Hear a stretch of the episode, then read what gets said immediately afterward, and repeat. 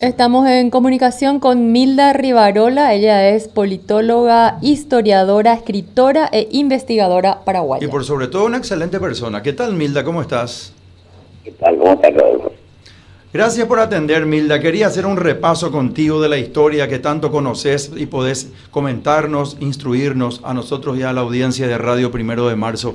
¿Qué vino después de aquella supuesta fecha libertadora que hoy recordamos 32 años después, cuando derrocaban a Alfredo Stroessner después de un largo, largo periodo dictatorial? Y fue un proceso con alzas y bajas, con eh, la primera elección que dio lugar a un presidente civil se da después de la constituyente.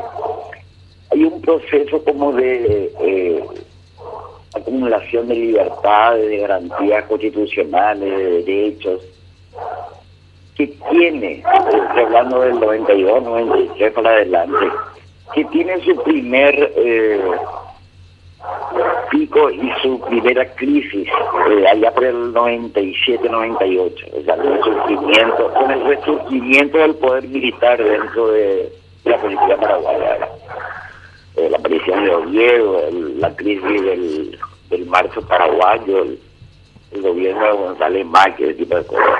O sea que llegó, llegó hasta allí, ahí se estancó y, entró en, cuatro o cinco años de, de mucha inestabilidad y corrupción y de gobierno, ese tipo de cosas. Volvió a tomar otra vez impulso con la siguiente elección, eh, la de Nicanor, digamos. Yo tendería ese segundo periodo que, que es crecimiento ya de derechos sociales, de proyectos eh, y programas contra la pobreza, eh, igualdad de derechos, ese tipo de cosas hasta lo que fue el, pasa por las elecciones de Lugo, hasta lo que es la otra crisis del 2012, el juicio político, eh, la, inestabilidad que, se genera allí. Y a partir de allí hay como un proceso al que se suma eh, corrupción, eh, violación de derechos de ciudadanía, al que se está sumando ahora mismo eh, la otra crisis que es sanitaria y que tiene efectos sociales y, económicos pesados. Entonces, eh, eh, es como un, sube y baja de camello, digamos, llegamos a un lugar, después caemos, después volvemos a subir, después de vuelta. Pero bueno, esa es la historia, ¿verdad? Esa, es la historia que nos tocó vivir. Yo estaba pensando recién el tiempo eh, es el tiempo posterior en el sentido de economía, en el sentido de tecnología, en el sentido de eh, globalización, digamos.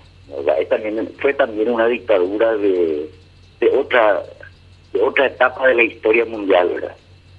En la que nosotros nos toca vivir ya el siglo XXI adelantado con la revolución tecnológica, la globalización, todo ese tipo de cosas.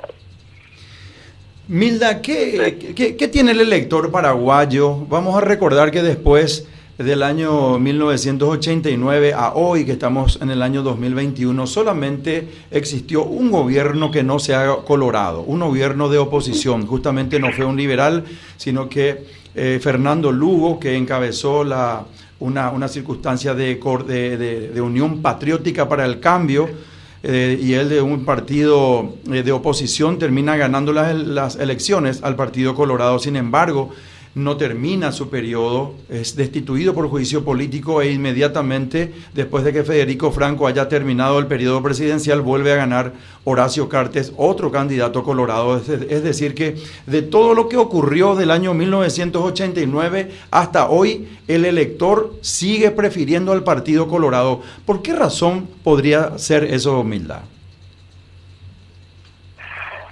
La gente dice hay más corrupción ahora no es cierto, o sea, el, relativamente el, los ingresos y, los capitales ligados a la construcción de la represa o a la compra de, tierras de la década del 70, 80 en Paraguay, eh, eran extraordinarios, o sea, no se compara con, con lo que vino después, ¿verdad? Y había, y había una corrupción más centralizada.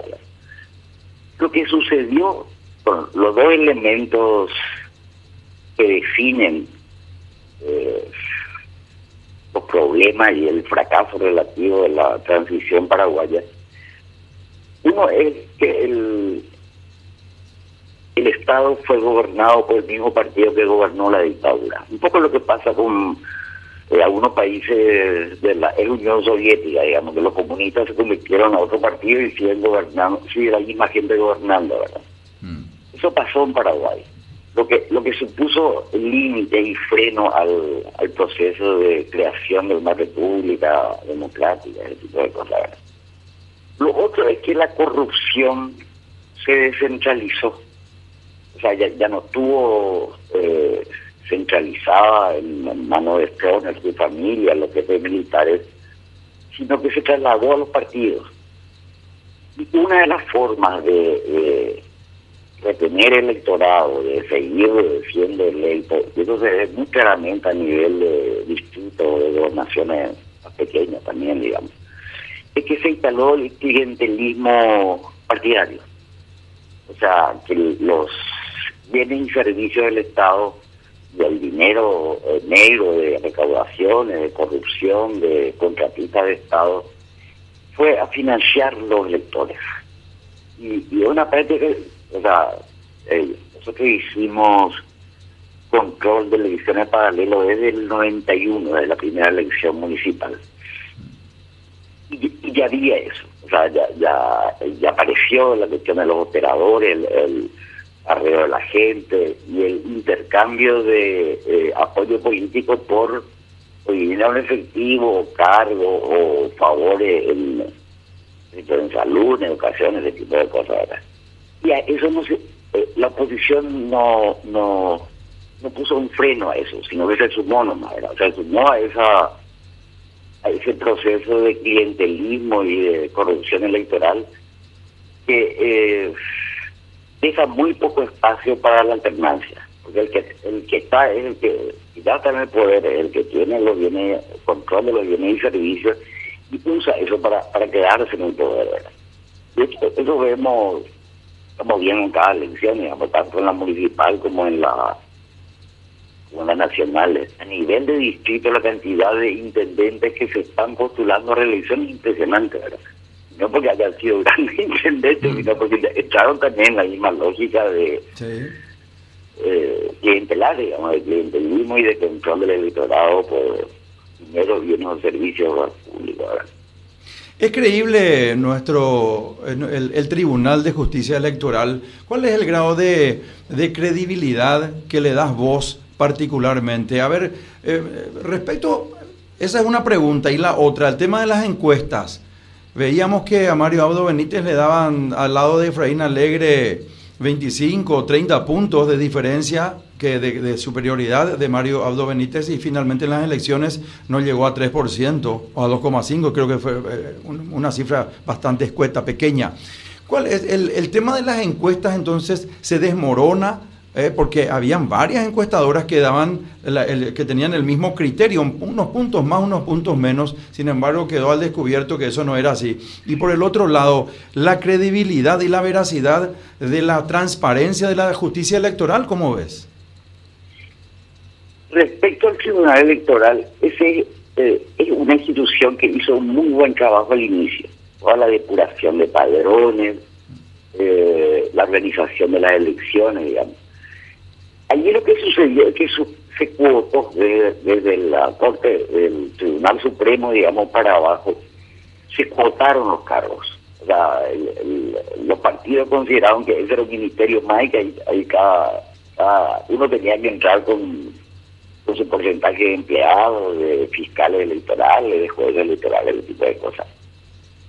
Y eso le hizo perder eh, transparencia y le hizo perder eficiencia. En este momento si uno mira el Latino Barómetro, que es eh, la medición anual que se hace sobre cuestiones políticas en América Latina, el, la confiabilidad del, de los tribunales electorales cayó en Paraguay, fuertemente.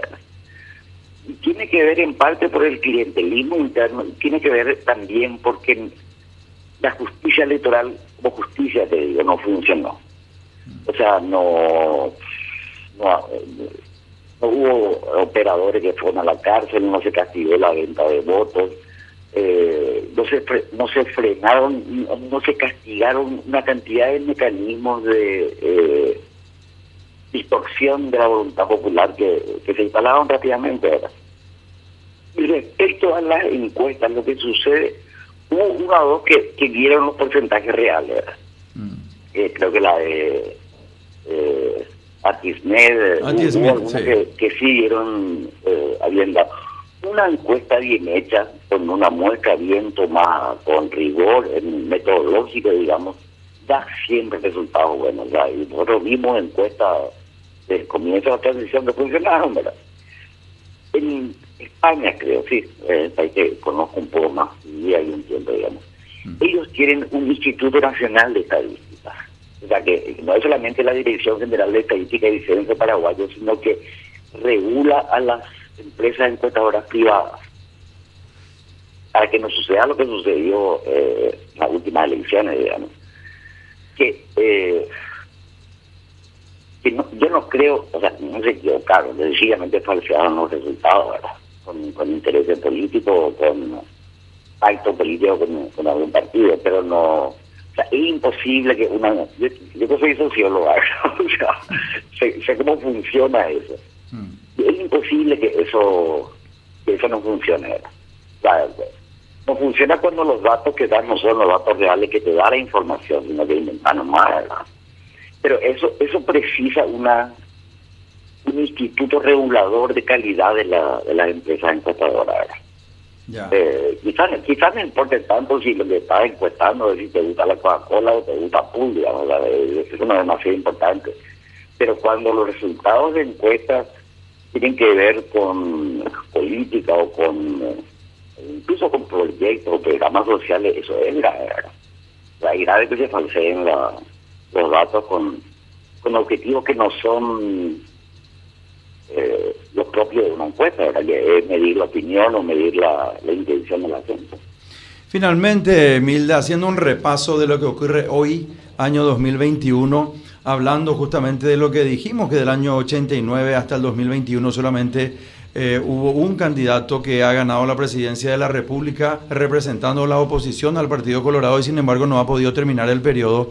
Hoy día está preso el presidente del Partido Liberal Radical Auténtico, Efraín Alegre. ¿Eso puede ser un, un, comienzo para aglomerar la oposición o es un candidato ya muy desgastado y lentamente se va a ir desinflando el globo? Y no sé, lo, que nosotros vimos en la década, al final de la década 90, comienzo del 2000, fue el efecto boomerang que tuvo la prisión de Oviedo Mm. Oviedo creció en la prisión. Tu voto vale doble, ¿verdad? Tu voto vale doble. No, eh, el, tu voto vale doble era eh, en las elecciones del, del 2000, no, del 98, digamos. Sí. No, ¿cómo creció? Una hace cuando cuando fue a la cárcel Oviedo, estoy mm. hablando del 2001, 2002, digamos. Ya, ya, ya, ya. Sí, con movilizaciones, ese tipo de cosas. Sí. habría que ver si ese mismo efecto eh, sucede con con lo de Caín Alegre. Lo que sí muestra eso que es el, el otro aplazado, digamos, en la transición, es eh, la ineficiencia del Poder Judicial y la parcialidad del Poder Judicial para la guerra. O sea, como después de mucho tiempo, de muchas reformas, de muchos cambios internos, eh, vuelve a estar sometido al poder político. Eh, bueno, antes eran los los generales, en la época de el general que llamaba al juez, ahí se arreglaba el, el fato. Y ahora son senadores, diputados, ministros, ¿verdad? o sea, siguen recibiendo tanto fiscales como intendentes, gobernadores, son los que ahora presionan sobre los, los funcionarios del Poder Judicial, digamos. Pero es, esa es otra falla pesada de la de las transiciones, no haber constituido una un imperio no haber afirmado el imperio de la ley y no haber constituido un poder judicial eh, que asegurara ese imperio de la ley, digamos. Es, es, bastante peligroso, ¿verdad? Pues no, es la primera vez que sucede, Así es. Pero, Eh, increciendo y va golpeando eh, ya no solo campesinos, ya no solo pobres, sino ahora golpea líderes políticos, ¿verdad? Milda, cuando ganó Fernando Lugo, él te ofreció la Cancillería, ¿verdad? Eh, creo recordar. ¿Por qué no aceptaste, Milda? Hubiera sido una, buen- una, una buena canciller. Yo soy, yo soy loba esteparia, ¿no?